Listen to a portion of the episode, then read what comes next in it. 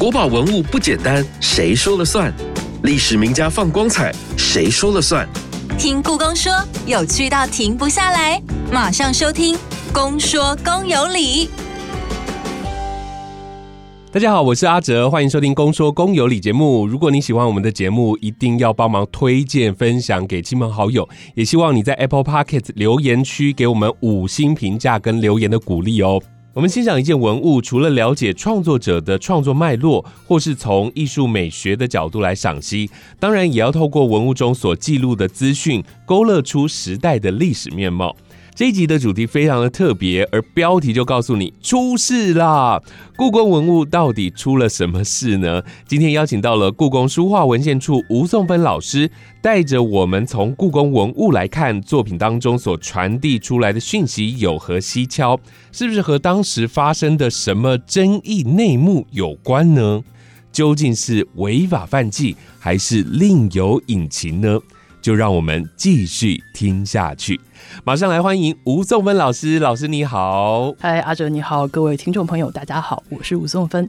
今天老师为我们设定的这个主题真的蛮有趣的，从待会老师所介绍的故宫收藏的文物当中，我们可以窥见作品当中记录着一些令人意想不到的社会案件，对不对？呃，是。我想，艺术来自于生活。欣赏好的艺术品，往往最受感动的是观者与画家、书写者心有戚戚焉的那那一瞬间。艺术也像生活一样，包罗了喜怒哀乐。所以，无论是在作品情节，还是流传转手之际的这些故事，也像是人的一生。偶然间，有的时候误入歧途，或许也涉入了一些社会案件。那另外，艺术家其实也是不完美的人，或许也难免有一些黑历史。嗯，比如说像是宋朝的。萧照在南北宋之交那个兵荒马乱的时代的话，有的文献记载说，说萧照曾经一度在北宋末年的时候，曾于太行山为道。有一次，反正就拦路打劫嘛，此路是我开，此树是我栽，请你拿出买路财来。有一次的话，就遇见了我们院藏万壑松风的这个画家李唐。据说他截获了李唐，发现这个人画的很不错，顿时心里面想到：曾几何时，我沦为盗匪了呢？以前我也是一个爱好画画的才艺少年青年。所以后来的话，据说萧照就随之习画，后来也进入了南宋画院，成为了一个画家。在本院所藏的山腰楼观，这个是一个萧照的作品。那嗯，大家如果去看它的话，可以比对出来万壑松风跟山腰楼观之间用笔跟用墨的形似跟差异，可以看出来萧照跟李唐这对师徒因为拦路打劫这件事情所结下来的 不可言说之妙的这个缘分。嗯，因此世界上少了一个盗匪，多了一个画家，啊这是一个很不错的故事。是，这是一个浪子回头弃暗从明的故事。也有一些很知名的文人，他就是蛮衰的，明明很聪明，但后来没有考到科举，他的路好像走偏了。老师是不是跟我们来说说这样的故事的？先来说唐寅好了。哦，唐寅的故事的话，我觉得唐寅纯粹是倒霉，奈加尼亚派美啊。怎么说呢？唐寅他生在一四七零年，这个年的话就是庚寅年。也就是金虎年，跟他同一年出生的还有另外一个同年，叫做文征明，也很有名。大家知道，唐寅相对于文征明九次落榜，唐寅他算是在科举之路上面算是比较好运。说好运的话，好像也不尽然了，但是前半段是好运的。成化二十一年的时候，十六岁的唐寅出京考试就考中，成为生员。十三年以后呢，二十九岁的唐寅赴应天府南京乡试。西元一四九八年的时候，得到了第一名的解元，因此我们在唐寅的许多画作上面可以看到前盖了南京解元的这一方印章。印章，当时唐寅声名大噪，然后很多人都觉得这这个人实在是才气纵横。嗯啊，那这样的话，会试的话应该很有抡圆之王，就很有希望考中第一名，很有冠军相啊。隔年呢，参加会试的时候，很不幸的就是唐寅和嗯《徐霞客游记》的作者徐霞客的高祖父叫做徐经。双人徐经过的经，唐寅和徐经一同复考，突然有人参了一本，说这一次考试考官泄题，因此的话就引发了一次大案。那原本会是有望成为会员的唐寅，本来他如果说没有考中会员的话，他也有望成为一个贡生去参加状元的考试。可是他后来却被派发浙江充义吏，这种样子这奇耻大辱，唐寅当然就见死不救。所以后来的话，决意仕途的唐寅当然就放浪形骸。所以你看见他除了南京戒元的这方印，你还看见他还有另外一方印，上面讲的那可精彩了，叫什么呢？龙虎榜上得第一，烟花队里最牵肠。那这方印的话，如果大家去看上海博物馆的秋风完善图，里面画的就是那个半机完善啊，一个女子说。夏天的时候，扇子是人人争着想要的这个商品。可是秋天天气凉了以后，谁还要我呢？那感觉起来的话，是唐寅把自己的景况拖在里面，应该说是一个有点哀怨的一个牢骚之作。那上面就签了这样子一方印。唐寅就此决意仕途，然后放浪形骸，在烟花队里面最牵场。你想想看，是一个多么伤身的举动。那可是问题是，你说他真的是决意仕途吗？其实也未必。嗯，那他的。心还没有如槁木死灰，还有一些些小小的热忱跟火苗，因此又引发了他这一辈子他最悲伤的一件事情，就是他在正德九年的时候，四十五岁，在江西南昌，那个时候宁王朱宸濠意图反叛。当时的话，其实你反叛的话，你当然不会大喊说说，哎，我要反了，我要我要谋反了，谁要谁要跟着我一起过吃香喝辣过好日子？当然不会。那个时候的话，就招聘了唐寅，觉得说他是一个很有才气的人，那是招聘他在幕府。是在幕府待了一阵子以后，才突然发现，天哪，我主子有谋反之心啊，那怎么办？所以。唐寅的做法的话，就是饮酒侠妓，装疯裸奔，然后逼得宁王觉得说，我底下要放一个校尉，这疯子干什么？然后赶快把他给送回家去吧。是这个才得以脱身。所以这就是唐寅为什么他被卷入了一桩叛国逆案的故事。真的蛮衰的。但人生际遇就是每一个人大不相同啊。那接下来这一个人叫做徐渭，我觉得他的人生更加的惨了。老师跟我们来介绍一下徐渭。讲到徐渭，可能知道的人嗯比较少一点，但是如果说是江浙一带的人听到徐文长，可能就觉得比较亲切。江浙地方的传说里面，徐文长也就是徐渭这个人的话，他其实是有一个有点放浪形骸、有点不重神举，然后嗯有的时候的话喜欢开一些玩笑来刺激别人。导人向善的的一个这样子的人，虽然在传说当中的徐渭感觉起来好像是一个很豁达，然后喜欢开玩笑、有点讨厌的人，但是其实他的人生遭遇其实是非常悲情的。刚才讲说文征明九次科举不中，徐渭的情况是天资非常的聪颖，嗯，据说他六岁入学以后，他是看过一遍的书，他是不用再看，他就立刻就记得的。但是呢，他也是一个仕途坎坷的人。嘉靖十六年的时候，十七岁的徐渭，六岁入小学的这个天才儿童，第一次参加童试，一试落榜了。哦，三年以后卷土重来吧，再次参加，还是一样名落孙山。嗯，这个时候徐渭他还是一样抱着一个侥幸心理，他写给浙江提学副使，写了一篇言情并茂的一封信。结果后打动了这一个体学复试，得到了参加复试的这个机会，终于这才被录取为三阴县的学生员，成了一名秀才。嗯，可是他的科举之路也就到此为止。之后二十余年，文征明落榜九次，徐渭落榜八次，是怎么会这么惨啊？当时的科举考试真的是 逼疯了很多的人啊。我们之前有聊过江南文人的华丽转身，那些文人虽然他们科举落榜了，但是他们在后续的发展还不错，而徐渭呢，却是一位无法华丽转身，失意又在失意，影响了他自己的人生呢。大家不要以为说徐渭八次没有中举以后他就疯了，没有，其实还是非常奋发的，就是他还很努力的想说要要做一些什么样的事情。嘉靖三十七年，西元一五五八年的时候，三十八岁的徐渭受到当时抗倭名将浙闽总督胡宗宪的赏识，被招入胡宗宪的幕府，成了胡宗宪的幕僚。但是呢，胡宗宪他嗯，当时的话算是严嵩的党羽。四年以后，很不幸的，严嵩受到了罢免，胡宗宪被逮捕，而且押到京城去治罪。嘉靖四十四年的时候。胡宗宪就死于狱中，而且胡宗宪他有两大罪名，第一个是跟日本勾结，嗯，第二个是跟严嵩有勾结，哪一个罪名都是非常非常大的罪名，所以徐渭对这件事情的话感到非常的恐惧，这应该算是压垮他的最后一根稻草，徐渭因此崩溃了。他崩溃了，然后他崩溃的做法是什么呢？刚才我们说他八次落榜，他这次他自杀，自杀的次数比他落榜次数还多一次，他自杀了九次。自杀这么多次的话，你可以想见这个人的身心状况一定是出了很大的问题。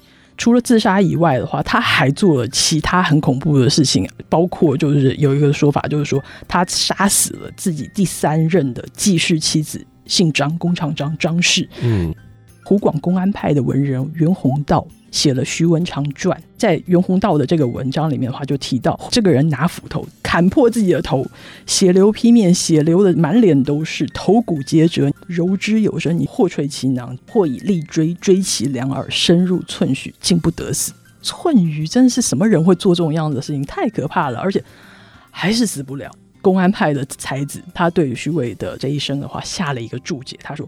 古今文人牢骚困苦，未若有先生者也。再怎么样拍面啊，没有徐文长拍面啊，没有徐渭这么拍面的人啊。是是是，还是要提醒大家要珍惜生命，自杀是不能解决任何的问题的，生命一定可以找到出路哦。就像徐渭，他真的非常有才华，也留下了许多的作品下来。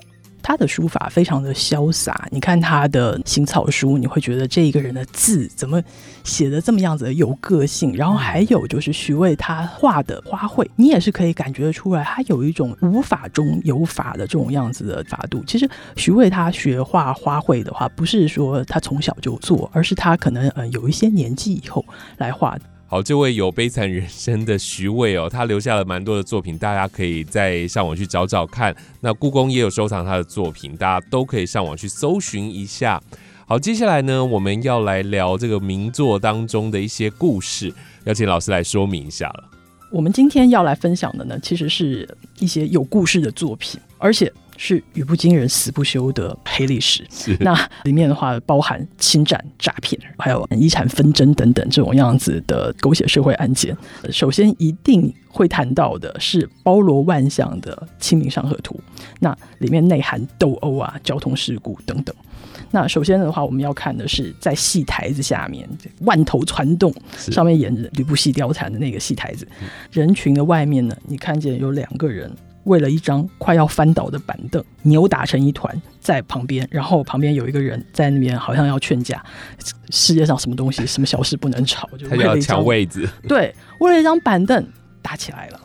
再来的话是小儿科诊所外面有一个水井，水不够用了，还是说争先恐后，我先来的，他后到的，怎么样子？要争顺序，也是一样打架。这个场景的话，三个人，然后其中两个人是真的已经一个挥起桶子打人，把水桶当成流星锤在使啊。那另外的话，还有一个人，他的桶子已经。垂到这个井里面了，然后他伸出一只手来，好像是在说：“不要打我，我先让我打完这一桶。”然后旁边的话，有人跑过来，好像要拉架。这种样的情节，我觉得也是让人觉得非常非常的紧张刺激。再来的话，就是往后面继续看的话，在布店对面看见两个人扭打在一起。其实刚才我们看见的人的话，嗯，应该是抢位子、抢凳子的人的话，他们是有抱在一起。水井这边的话，就是你看见流星锤，它是一个比较有距离的兵器。布店对面的这一个。好像是一个挑着担子的人，不知道发生什么样的事情，跟别人起了争端，已经有人在拉架了。然后旁边的话有人围观，然后有好几个人在那边你一言我一语的在劝说。那。里面的话，其实你还可以看见交通事故，像是嗯河边竹筏子前面看见嗯有人骑了驴子，但是驴子上面的人可能是没有抓稳还是怎么样子，然后从驴子上面跌下来，掉下来的瞬间，然后后面的人的话也是骑着驴子，看起来是跑得很快一样，你看见驴子的四蹄分别呈八字形往两个方向去，到底是不是会撞上呢？也是一样让人紧张刺激的一幕。再来的话就是虹桥，应该是不是在人参铺子前面，你看见一位女。女士不知道怎么跌倒了，然后嗯，有人好像想要去扶她，但是因为男女授受不亲，也没有办法伸出手来去扶她。那后来怎么呢？也是一样，好像是画家卖了个关子，留给大家继续自己去脑补它。是是是，《清明上河图》里面就是刻画了人生百态哦，所以你可以一个一个去看。今天我们所聊的是名作当中的社会事件或者是黑历史。刚刚的《清明上河图》只是小菜一碟哦，接下来我们要来看的这一个案件呢，扯到了苏轼。苏轼这一位乐观开朗，而且感觉形象很好的他，他发生了什么事呢？我觉得人非圣贤，孰能无过？我们院藏作品里面有一件米芾所写的八面出风，感觉起来那个气势上，我个人非常喜欢的一件紫金盐帖。我们知道米芾跟苏轼差了十五岁，苏轼比较大。这件事情的话，就提到苏学士他做了一件有点侵占嫌疑的事情。嗯哼，紫金岩帖他写什么呢？诗文是苏子瞻，就是苏轼，西吴紫金岩去，把我的紫金石的这个砚台啊带走了。嗯而且不只是带走，主其子入关，告诉他的儿子死了要拿他随葬，随葬了没有呢？吾今得之不以恋。我现在呢拿回来了，不要让他把它拿去殉葬。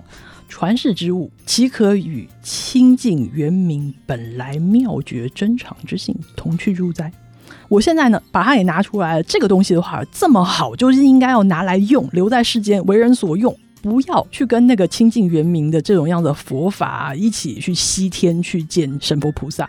米芾把这件事情写出来，感觉起来这是很有侵占嫌疑的一件事情。你不但是拿了别人的东西，然后还告诉儿子说：“说我要拿这个随葬。”天哪，这是怎么一回事？听起来真的是蛮扯的。米芾他是寻常人吗？他不是的，他是一个有点有的时候会有一些出格举动的人。我们也不知道说说他跟苏轼之间是不是有一些小小的嫌隙，然后苏轼意图报复，然后把他什么东西拿走，不知道。但是紫金岩帖呢讲出来的这个事情的话，我们是可以明确的知道，这个砚台其实是米芾的砚台，但是。苏轼不但拿走了，还打算据为己有，还打算生前拥有，死后继续拥有。那米芾他的偶像大家都知道是王右军、王羲之，他深深相信王羲之用的呢就是紫石砚。他自己用紫石砚的话，他也觉得说说呃紫石砚真是好用。我们院场作品里面还有另外一个米芾的帖，叫做相石帖。这个相石帖，米芾就讲到这个紫金岩多么好用。新得右军紫金验石粒，最近我得到了王羲之也用过的紫金石做的砚台的这个力量帮助啊，这个砚石很给力，写起书法来特别得心应手。集书数日以，几天来我写的好快，然后一点都不感觉累，一直是这个样子啊。嗯，米芾在他的作品里面，比如说《书史》啊，《宝镜荧光集》里面的话，都曾经讲过紫石砚。而且米芾他不只是自己用紫石砚，他对于其他人用子实验的情况，他其实也有一些关注。在他的《书史》里面的话，曾经提到苏轼曾经花钱买右军子实验，花了多少钱呢？非常多，四万钱，哦，四十千钱。腰缠万贯，表示很有钱。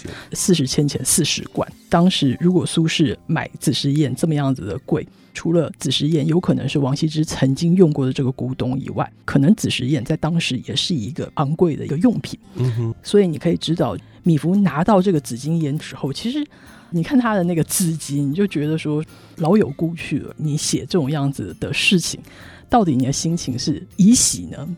以悲呢，还是怎么样的？这个作品，我觉得其实是很值得大家去看。不管你是为他的书法所撼动，还是说受这个故事的鼓动去看一看，我都觉得非常推荐的。是。听说苏东坡还不止这一件事情，是不是？他还有其他的事件。苏学士的身后财务所有权问题，其实还不只是紫金岩铁这么一件。还有啊，他的表哥是画竹大家文同，是我们藏品《墨竹图》的作者，那也是画竹的湖州派的掌门。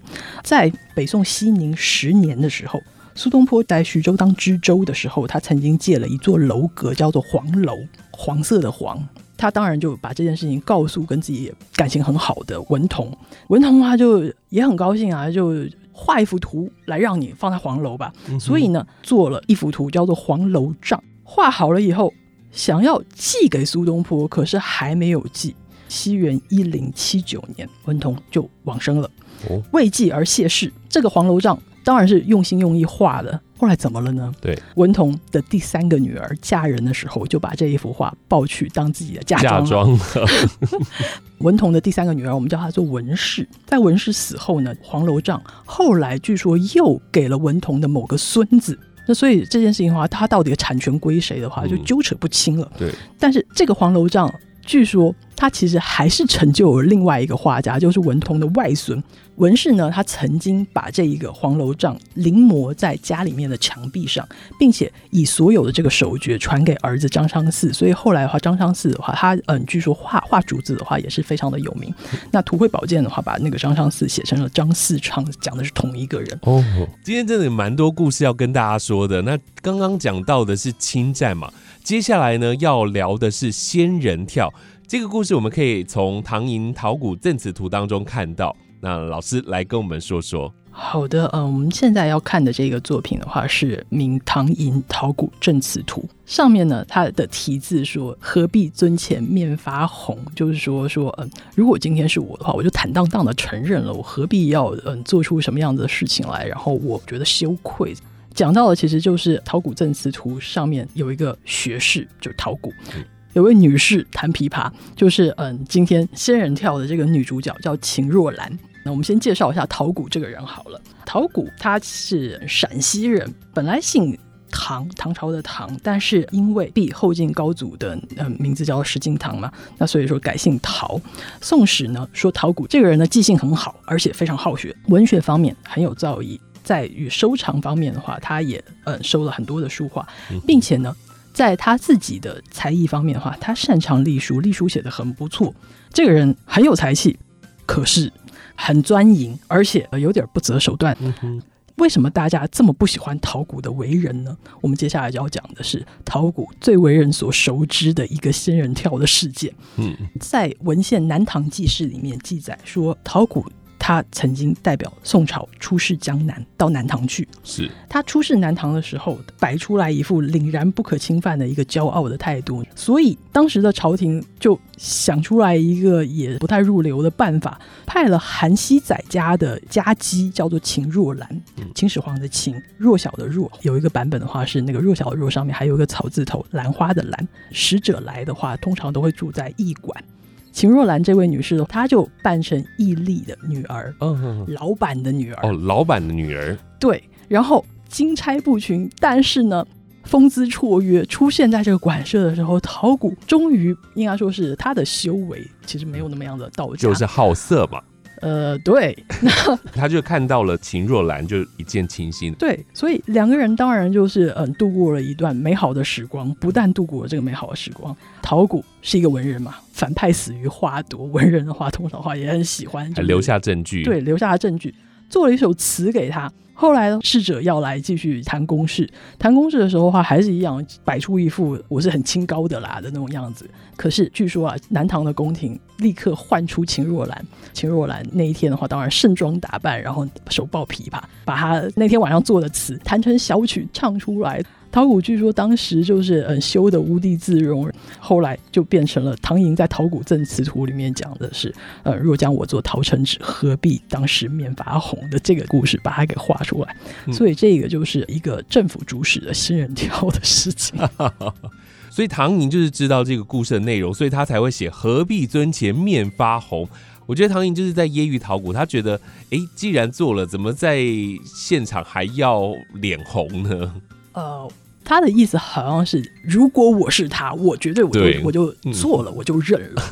陶古的话，他有点感觉起来就是你说一套做一套，然后被揭穿了。对，表面这个正气凛然的感觉，但是呢，却。被冲康了，这样 对，被打脸了，啪啪。好，这个就是有名的仙人跳，而且是官方的仙人跳，传说中的官方仙人跳。传说中的，对了，我一定要讲传说。好，我们现在要先休息一下了，还有很多，我们刚刚听了侵占，然后又听了仙人跳，还有很多文人背后的黑历史。接下来还要告诉你什么样的社会事件呢？就请你继续听下去喽。我们先进入到故宫四季热搜单元，来听听本周为您热搜什么样的关键字。春，百花齐放，繁花似锦；夏，无患子树，绿叶盎然；秋，落雨松果，叮叮咚咚；冬，冷冽冬雨，群山缭绕。故宫胸中纳万物，琳琅满目山中藏。春夏秋冬关键字就在故宫四季热搜。本集关键字：花竹。走在竹林中，聆听风吹来的声响，并感受绿意包围，让炎热的夏天多了一份清凉。明代文人徐渭的绘画作品《花竹》。除了竹子之外，更结合了十六种不同季节的花卉在画作之中。其中夏天的植物就有荷花、芙蓉、石榴、绣球花等等，画法兼容水墨双钩和墨骨写意。在画面左边还有徐渭自题的《石榴花疑舞》杂曲一首，书画相交辉映。虽然徐渭的仕途和际遇非常坎坷，但他的艺术才华仍然深深影响后代。他也曾经评论自己是书第一，诗二，文三，画四。继续回来，我们下半场的节目。今天我们在现场邀请到的是故宫书画文献处的吴颂芬老师，要来跟我们聊聊在故宫所收藏的这些文物当中。有隐藏了哪些故事哦？刚刚我们前面聊到了侵占呐、仙人跳，也说到了一些文人的黑历史。接下来呢，我们要从王羲之的《兰亭集序》切入。我们都知道，王羲之的《兰亭集序》哦是天下第一行书哦，受到了很多后人的推崇跟临摹。那也知道唐太宗就是非常喜欢王羲之的作品，他为了要得到失传的《兰亭集序》，他也做了。一些非法的事情啊，这个惊人之举，要请老师来跟我们说明一下。嗯，好，我觉得，嗯，我们还是要说传说啦，在故事当中、野史当中，唐太宗他用了一些不是那么正当的手段，但是还是一样，一切都只是传说。那我们都知道，其实唐太宗非常喜欢王羲之的作品，对，所以他即位以后出内内堂金帛，大肆购求。王羲之的人间一墨，虽然唐太宗几乎拥有了天下的王羲之的书法，但是最有名的这个《兰亭序》却一直求而不得。当然，我们现在已经看不见王羲之书法的原迹了。那这个《兰亭集序》的话，我们现在跟原有的兰亭精神最像的，可以参考本院所藏的唯一一件墨拓本的国宝，就是定武兰亭。嗯，这个拓本的话，其实嗯，在北宋的时候，拓一次可以卖一千钱。哇！拓本都如此的值钱，可见当时的墨迹多么多么的价值连城。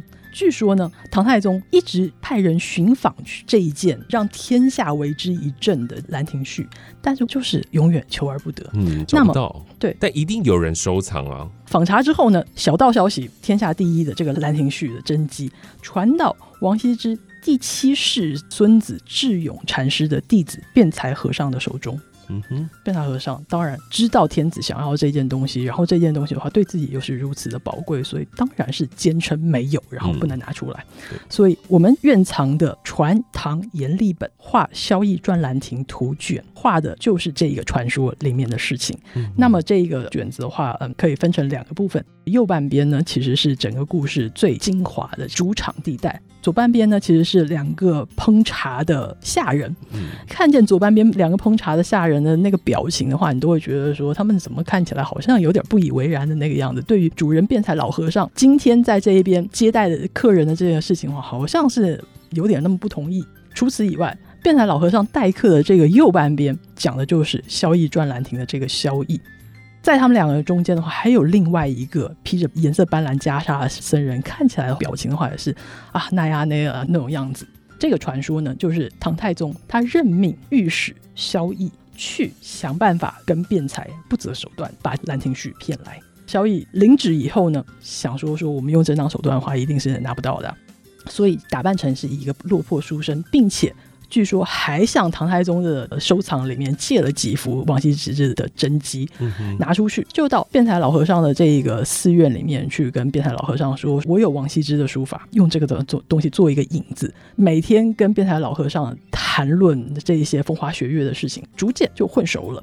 据说有一天，萧逸就跟变态老和尚说：‘哎，我有王羲之的真迹，给你看一看。’”辩才老和尚呢就觉得说，哎，你这一个王羲之的真迹，那算什么？天下最好的王羲之真迹，其实在老衲手中啊。所以据说从自己的房梁的暗格里面，把珍藏的《兰亭序》拿出来，被套出来了。对，被套出来了。然后萧绎看了一看，就是说，看起来你很宝贝这个东西吧，但它是假的。嗯，辩才据说就是知道它是假的以后，当然就觉得很丧气，然后也没有像原本那样子。努力的保存它，所以据说就是把它给扔在桌上。萧绎一看，最好的下手时机，所以立刻就把这个《兰亭序》拿了，日夜兼程，逃回京城去。嗯，后来唐太宗据说因为巧取豪夺了人家的东西，然后嗯，就送给了辩才跟他的寺院很多很多的赏赐。但是《兰亭至宝》已经不在民间了，已经归为内府。我觉得唐太宗很有趣，跟苏轼一样很有趣，自己喜欢的东西都一定要带下地里面去见阎罗王。这个事情，据说啦，唐太宗把他最宝爱的这个《兰亭序》跟他一起随葬昭陵，所以后来我们现在《兰亭序》的真迹已经不得而见了。嗯，阎立本的《萧绎传兰亭图》里面，你可以看见在最右边的这个萧绎画的，你看到他脸上的那个。褶皱非常的深，他的法令纹就是据说城府很深的那个法令纹画，画的很好，就是画的很奸诈，对，他有强强强调这种样的东西，还有一双三角眼，据说在蚂蚁相法里面，这两样东西都表示这个人不太适合做朋友这样子。你就看见辩才老和尚慈眉善目，一副老实人的样子，在跟小乙这看起来非常尖角的这个表情的人在里面对话。这幅画卷其实已经是用一个上帝视角来告诉你。结果怎么样呢？当然是被骗了。嗯哼哼，所以这个《兰亭集序真迹》就被骗走了。堂堂的这个皇帝，然后用这样子很不入流的手段来骗《兰亭集序》这么珍贵的名作。嗯，我觉得虽然我们今天讲的是非常山色心的诈骗或者仙人跳什么的，但是唐太宗的这件事情的话，它其实还是一样，它只是一个传说。嗯，当然我知道大家喜欢情节起伏非常高潮迭起的这一个故事，我还是要说明的就是它是一个传说。那么我们今天介绍给大家的其实是定武兰亭和传阎立本的画《萧绎传兰亭图卷》，希望大家如果有兴趣的话，看一下我们的藏品。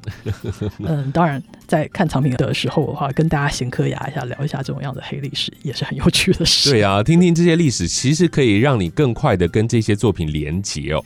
接下来我们要讲的这个事情，跟最近台湾所发生的一件很重大的社会事件有关，就是拥有了五亿遗产的高中生，他在登记结婚两个小时之后，他就自杀了。这个事件已经进入到了司法程序，所以也不是我们要来探究的。分家产、分遗产真的是常常上社会版面哦。而接下来老师要跟我们分享颜真卿的作品当中也有记录这样的事件，老师是给我们说明一下。当文物变成了遗产的时候，其实发生了很多很多不能理解的事情。像书画收藏，其实是非常典型的文人雅士。是，但是问题是，身后分遗产这件事情的话，其实是至俗的谈钱谈产。嗯嗯嗯。你经常看见那种为了文人雅士挥金如土的祖上，养出来后世穷到吃土的儿孙。以前的祖祖辈辈的时候，收藏这些东西多么的费尽心机，可是儿孙都会不知道。然后到最后的话，分遗产的时候的话，就只是觉得说，哎，这是一件东西，我们真的变成数字而已。在分财产的时候的话，你就经常看见那些不孝子孙啊，完全不知道你这些东西的话到底有多大的艺术价值。他们要的只是说公平，别人有的我也要有。为什么他拿的比较大份，我比比较小？他们会注意的是这种样子的事情。颜真卿的书法最有名的当然是他的三稿。第一个是祭侄文稿，是那还有另外一个的话是呃颜真卿的祭博文稿，对，再来一个的话就是真座位帖，被称为颜书三稿。真座位帖呢又被称为论作帖和真座位稿，或是与孤仆夜书。全文一共六十四行，近一千两百个字，被写在七张纸上，是唐朝广德二年（西元七百六十四年）的十一月。嗯，颜真卿五十六岁的时候写给尚书右仆射定襄郡王郭英义的信函手稿，内容不是什么好事，是斥责郭英义怎么可以在安福寺新道会上谄媚得势的宦官于朝恩，罔顾礼法，导致宦官所受到的座次礼遇高于六部尚书之事。意思就是说，为了谄媚宦官，所以把他的座位排在比较尊贵的位置，然后把嗯朝廷的六部尚书，其实是朝廷重臣的这个位置呢，反而排在没有那么样子尊贵的位置了。颜真卿在这一千两百个字的草稿上面，他引历代以及唐代的陈规来抗争，指责郭英义的举措不那么恰当。嗯，这个作品你可以看得出来，他的草稿原本可能是用心用意在斟酌这个字句方面，所以原本是不经意于笔墨，但是呢，却写得非常非常的气势充沛，而且笔画的话非常的静挺而豁达，满纸抒发他的心情上面的郁闷。他后来被视为是颜真卿行草书法的代表作。米芾在他的著作《书史》里面对这个作品的评价就是。真作魏帖有转奏器，为言书第一。连米芾对他的评价都非常的高。他说：“此帖在言最为杰思，说这个帖在所有的颜真卿的书法里面是最好最好。这件作品呢也是很不幸，现在的原迹已经看不见了。嗯但是还好是他在北宋的时候曾经被一个姓安的人家所收藏。安氏一族某一代的家主非常有名，叫做安师文。平安的安，老师的师，呃，文章的文。安诗文这个人的话，他收藏了很多很多的书画名籍，在他的手上的话，曾经把真作位帖磨了刻石。现在的话，这方石头据说在西安碑林还能找得到。嗯哼，真作位帖在书法史上的位置其实是非常非常重要的。很不幸的就是安诗文死后，两个儿子分家产。分家产主要要求的是均分，就是要分的每一份都一样，不要哪一个多哪一个少。我们一般人的话想说真做位铁七指，以现代人的想法的话，那就是我分成三点五跟三点五，这个样的话就均等。可是安家分家产。把它给分成了前四后三，我不知道是不是因为嗯文艺的方面，因为前面四个的话比较讲的是在唐代的陈规跟历历朝的案例，在臣子的本分，那么后面的话感觉起来是在指责郭英义他的嗯举措的不当，然后对他的一些期望，嗯所以把它给分成了前四后三，这个样子的话，四当然会比三多，所以怎么样子？做到这个均呢？还好安家所藏的颜真卿的书法还有其他的，就找了一份叫做《陆府帖》，这个只有一纸，把它给凑上去。真座位帖评论的其实是嗯朝堂之上百官座位、孰贵孰贱的座次庙堂之事，可是呢后面讲到的却是颜真卿写信给自己的朋友李太保，内容是说啊我太太病了，需要。鹿肉干来配药服用，可是我家没有了。你家如果有好的话，可不可以分送给我一点点？嗯所以国事跟家事被这样硬凑在一起，原本的前四后三变成了前四后四，变成了这样子的一件事情。哦，真座位铁的分遗产的事件的话，其实还不止于此，就是还有另外一个北宋的时候，有一个姓郭的家族，非常的有钱，子孙也很多，其中有一方就是说说非常非常想要真座位帖。想要人很多的话，那真座位帖有七纸嘛，大概一一千多个字，真家产的情况是惨烈到窒息百八十份之多，嗯八十份、一百份那么多，那等于说是一个真座位帖拆的七零八落，每个人的话拿到几个字，可能连文艺都读不通了，这样子。真的这么样的惨烈？后来呢，仔细看了一下那个分的七零八落的这个真座位帖，上面写了小字写“米芾细墨”，米芾的临本。那个时候是北宋，北宋的人当然觉得说说，嗯，颜真卿是唐朝人，对我们来讲是古董。可是的话，米芾的话，距离我们的时间大概几十年而已吧，比较相对起来没有那么样子的值钱。所以这件事情会变成一个笑谈，真的那么激烈？结果后来呢，原来不是你想的那一回事。真座位帖变成一个遗产被争来争去的这件事情的话，其实还不止以上这两件。元朝的时候，元恪他收到真座位帖的本子。他有两个儿子，两个儿子，一个叫做冠，一个叫做锦。冠的话是王字旁，然后一个权力的权，没有那个木。嗯哼，锦的话就是周公瑾的瑾。是元雀呢就很害怕，他觉得说安世文家为了分真座位帖，好吧，直接切两半，怎么可以做这种样子的事情？太可怕了。我呢还好，我收了两个本子，一个呢是苏轼临真座位帖啊，另外一个是米芾临真座位帖，正好两个儿子一人一份。刚才我们讲的那个切两半的那个版本的话是。安诗文的本子，安诗文的本子的话，据说是颜鲁公颜真卿他写的那一个原本原基，哦哦哦，那就被切成前四后三这样子两半。黄庭坚呢，作品集里面讲到说，曾经哈、我有一次机会看到这两个本子，我看了就非常高兴，就把它两个合在一起了。但是问题是，这只是黄庭坚讲的，他到底看的是真的还是假的，我们也不知道。我们就只看见文献上面黄庭坚曾经说了怎么样子一件事情，但是呢，其他更多的。文献记载就是说，就分成两半啦，然后之后的话，就是他们就进入内府，我们就看不见了。所以第一个是黄庭坚合的到底是不是真的啦？第二个的话就是进入内府的合起来了吗？还是分别进去了呢？不知道。还有一个说法的话，就是说项元变曾经得到了前半还是后半，这个的众说纷纭，不得而知。但是我要说的是，这是切两半的状况。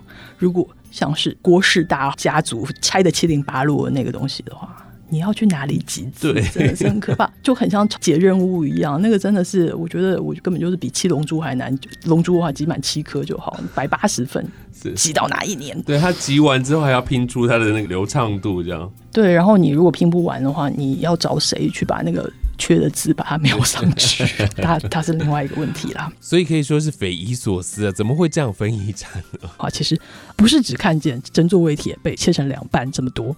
南宋的理学大家朱熹的文集里面，还有另外一篇拔吴道子画，就是讲说唐代的画圣吴道子的一幅佛道人物的像，是一个长卷，也是一样的。他说他看见的话只剩下一半，嗯，另外一半怎么了呢？这个长卷后面呢，其实是有拔文。讲说这个卷子其实原本也是安家的收藏，也是一样，在兄弟分家的时候分而为二，真的是直接粗暴，就直接把它给切成两半。幸运的是，朱熹他其实看到了这个画卷的一半，另外一半的话不知道去哪里。最后，我还是要跟大家强调，我们今天讲的很多都是故事跟传说啦，但大家是不是听得非常的过瘾？除了欣赏文物的艺术美学之外呢，在这些作品的背后的故事同样是非常的精彩。没想到从这些社会事件来切入，可以认识到故宫的文物。我就说，用这些事件，你可以很快的联想到这些文物，对你来讲是不是可以记忆更加的深刻？非常谢谢吴松芬老师的分享，提供我们在观赏这个故宫文物的时候。有不一样的欣赏跟学习的角度。今天我们提到的几个，像是《清明上河图》、纪实文稿，还有王羲之的《兰亭集序》，我们之前都有专门的一集介绍，大家可以回去听听我们之前的节目内容。再次的谢谢今天吴松芬老师带给我们这么精彩的内容，谢谢，谢谢阿哲，谢谢大家。越听越上瘾，就是爱听公说公有理。